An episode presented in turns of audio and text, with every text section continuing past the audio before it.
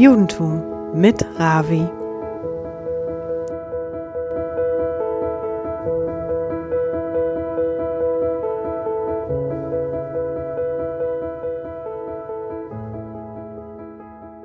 Shalom, guten Abend. In viele Veranstaltungen oder in Synagogenführungen, bei vielen Begegnungen mit Nichtjuden, stellt man häufig die Frage, wie viele Mitzvot habt ihr tatsächlich? Wie viele Geh- und Verbote? Und wenn ich die Nummer 613 sage, die fragen ungläubig, und du schaffst es alles zu behalten? Also 613, das ist schon eine, eine Menge. Und tatsächlich, das ist eine große Nummer, das wissen uns alle. Aber in der Tat Viele der Mitzvot, die gelten nicht im, im Alltag, also jeden Tag. Zum Beispiel, es gibt einige Mitzvot, die nur für Koanim gewidmet sind. Es gibt einige Mitzvot, die nur für Leviim, Leviten. Einige Mitzvot gelten nur am Shabbat, am Sukkot, am Feiertage. Und es gibt einige Mitzvot, nur für Frauen oder Männer gelten und so weiter und so fort. Es gibt aber noch eine Kategorie von Mitzvot, die von Land Israel abhängig. Die sind abhängig von Land Israel. Das bedeutet, dass die gelten nur für die Landwirtschafter, die in Israel leben. Und das ist schon eine Menge von Mitzvot. Und mit diesem Mitzvah fängt unsere Parascha, unser Wochenabschnitt Kitavo.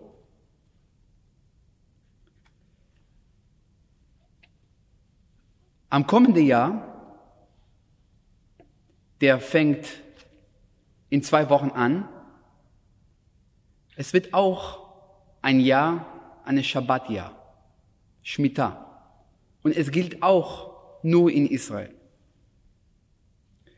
Aber unser Wochenabschnitt fängt mit einer besonderen Mitzvah, besonderer Mitzvah. Und da steht, nachdem, dass ihr endlich nach Israel kommt und ihr werdet 14 Jahre erhoben und Platz suchen, Ort suchen, die Felder zu besehen, zu bebauen und alles tun. Und nach circa 14 Jahren werdet ihr auch endlich Früchte bekommen. Was sollst, sollt ihr tun, die nicht so, sofort genießen oder davon profitieren, verkaufen, sondern ihr sollst die schönste und allererstes Fruchte nach Jerusalem bringe, in einem Körbchen, und das schenkt ihr an, schenkt ihr am Beit HaMikdash, in der heiliges Tempel, und ihr sagt so ein langes Text von Dankeschön. Also ihr bedankt, ihr werdet Gott bedanken für alles, was, was er für euch getan hat. Das gilt nur an die Shivata Minim, an die sieben Arten. Und wie genau funktioniert das in der Tat? So fängt unsere Parascha an.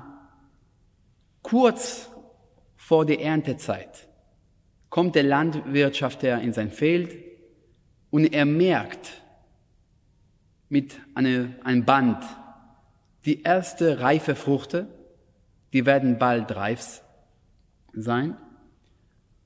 Und dann später, wenn die Erntezeit fängt an, er geht in sein Feld und holt die alles ab und dann bringt die nach Jerusalem mit einer großen Delegation und mit Freude. Und man sagt doch, man, äh, die Parascha erklärt uns, dass er soll das mit Freude und Tanzen und viele feiern.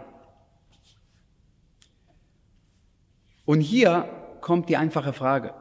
Nach so vielen Jahren, nach 14 Jahre, die Juden sind endlich aus der Wüste nach Israel gekommen. Und ich bin sicher, dass es lange Zeit gedauert hat, bis die endlich die Früchte sehen konnten. Und was sollen die dann tun? In der, auch in der schwierigsten Zeit, also in der Erntezeit für die Erntezeit in der Leben einer Landwirtschaft her, es ist bestimmt das Höchstsaison. Und in dieser Zeit, er soll, er soll eine kleine Menge von Früchte mit nach Jerusalem bringen und dann verliert er Zeit und man gibt dafür Mühe. Warum? Eine ähnliche Mitzvah, die auch, wie gesagt, nur in Israel für Landwirtschaft her gilt, ist das Mitzvat Shemitah, Shabbatjahr. Und dieses Jahr, am kommenden Jahr, der in zwei Wochen anfängt, beginnt, wird auch Shemitah sein. Lass uns dann in der Parascha, Parashat Be'ar, diese Mitzvah lesen. Sprich zu Israels Sohnen und sage ihnen, wenn ihr in das, in das Land inkommt, das ich euch gebe, so feiere das Land Gott einen Schabbat, ein Schabbatjahr. Sechs Jahre besehe dein, dein Feld und sechs Jahre beschneide deinen Weinberg und sammle ein seinen Ertrag. Aber im siebten Jahr sei ein Durchwerkeinstellung. Zu Beginn der Schabbat des Land. Dein Feld sollst nicht besehen und dein, deinen Weinberg nicht beschneiden. Also dann sehen wir, dass Gott erwartet von uns, der ein komplettes Jahr, das siebte Jahr, wird der Landwirtschafter in sein Feld nicht arbeiten. Und da gelten, da, da kommen bestimmt viele, viele Fragen. Lass uns mal vorstellen, also weil heutzutage nicht viele von uns sind als Landwirtschafter tätig, aber in unsere eigene Arbeit, jeder in seinem eigenen Bereich. Lass uns mal erzählen eine Geschichte. Ein Augenoptiker bringt seinem Sohn die Geheimnisse seines Berufs bei. Und er sagt ihm, wenn eine Kunde kommt rein, du sagst ihm, es wird dir 100 Euro kosten. Wenn er es immer noch beruhigt ist, dann sag ihm doch, ja, das gilt aber nur an die Brillenfassungen. Aber die Gläser, also die Linsen, die kosten noch 100 Euro. Und wenn es immer noch beruhigt ist, dann sagt ihm ja, jede Seite. Jeder von uns versucht seinen Gewinn zu maximieren, egal in welchem Beruf. Und das ist doch klar. Wie können uns aber verstehen? Oder wie kann uns Gott erwarten, dass wir ein ganzes Jahr nicht arbeiten werden? Und er verspricht uns, dass trotzdem wir werden davon profitieren. Wie gesagt, die meisten von uns sind, sind keine Landwirtschafter. Aber so, so, soweit ich weiß, wenn man nicht in einem ein, ein Jahr lang in dein Feld nicht arbeitet, es wirkt auch an die kommenden Jahre nachher er wird nicht gute Früchte bekommen. Weil ein Feld muss 24 Stunden am Tag pflegen, besehen, einpflanzen, ernten. Also alles muss am Zeit sein. Und wenn man ein Jahr lang nicht arbeitet, es wirkt bestimmt an die Ergebnisse. Und wie nimmt uns Gott diese finanzielle Sicherheit. oder Garantie und sagt uns in diesem Jahr nicht nur, dass ihr werdet eure, eurem Fehler nicht arbeiten dürfen, ihr müsst es auch ganz offen lassen. Und jeder darf reinkommen und nehmen, was er will.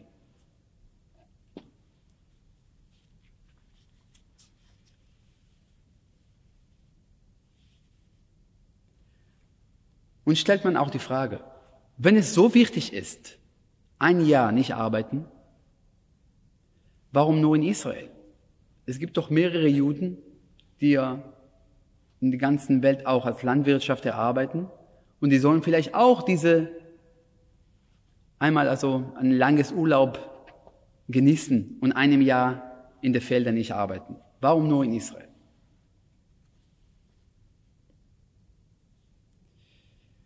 Und das ist auch, Rashi erklärt uns, dass diese Mitzvah von Shemitah, Shabbatja, ist nicht nur noch eine Mitzvah in den 613 Mitzvot, die wir haben, sondern diese Mitzvah ist als Beispiel, als Vorbild für alle anderen Mitzvot ist. Man sagt es doch in die, im Parashat Be'ar, man, man, man, man fängt diese Parascha an und sagen, die sind die Mitzvot, die wir am Berg Sinai bekommen haben. Shabbatja, Shmita. Und Rashi stellt man sofort die Frage, Shmita? Shmita ist erst 40 oder 50 Jahre nachher relevant geworden ist. Erst Jahren später, erst als die nach Israel gekommen sind. Und auch dann 14 Jahre später haben die äh, zuerst die Shemitah gefeiert.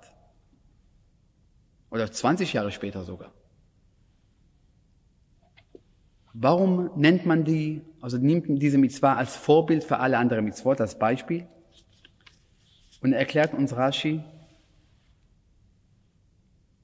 weil diese Mitzvah, genau diese Mitzvah, trotz aller Schwierigkeiten, die wir gerade gestellt haben, das ist als Beispiel für diese Mitzvot und das erklären wir gleich warum. Ein König in die ehemalige Zeiten, aber auch heutzutage, wollen immer in den Hauptstadt einen großen Palast zu haben. Warum?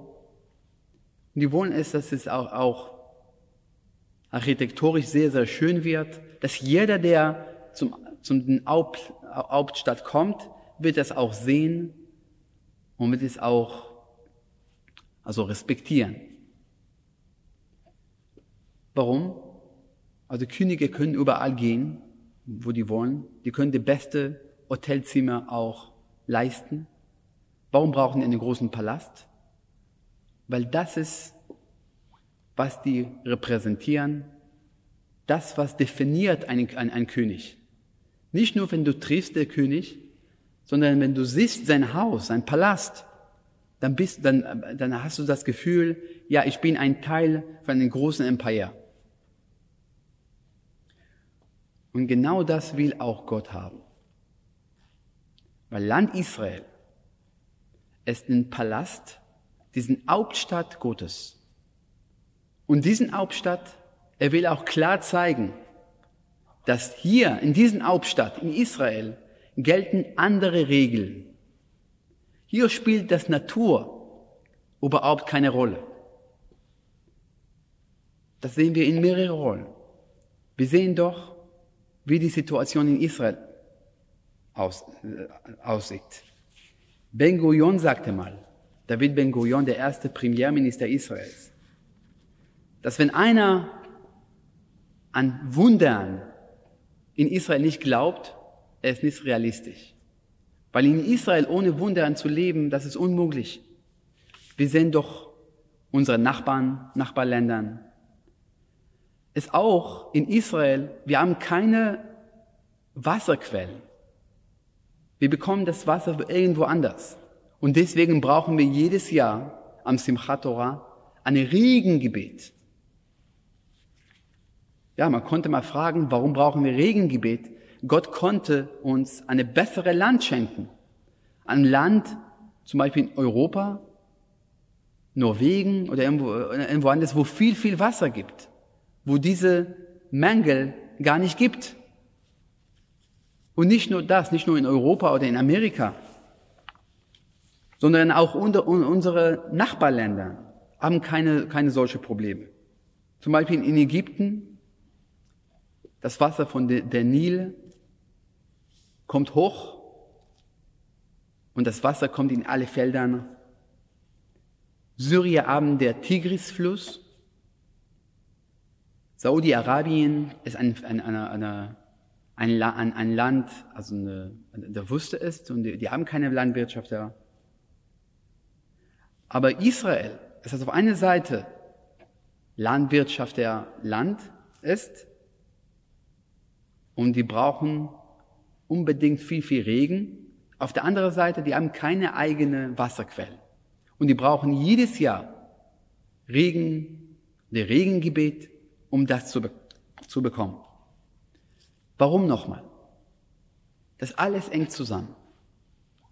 Ich wiederhole die drei Fragen. Die Mitzvah von Bikurim in der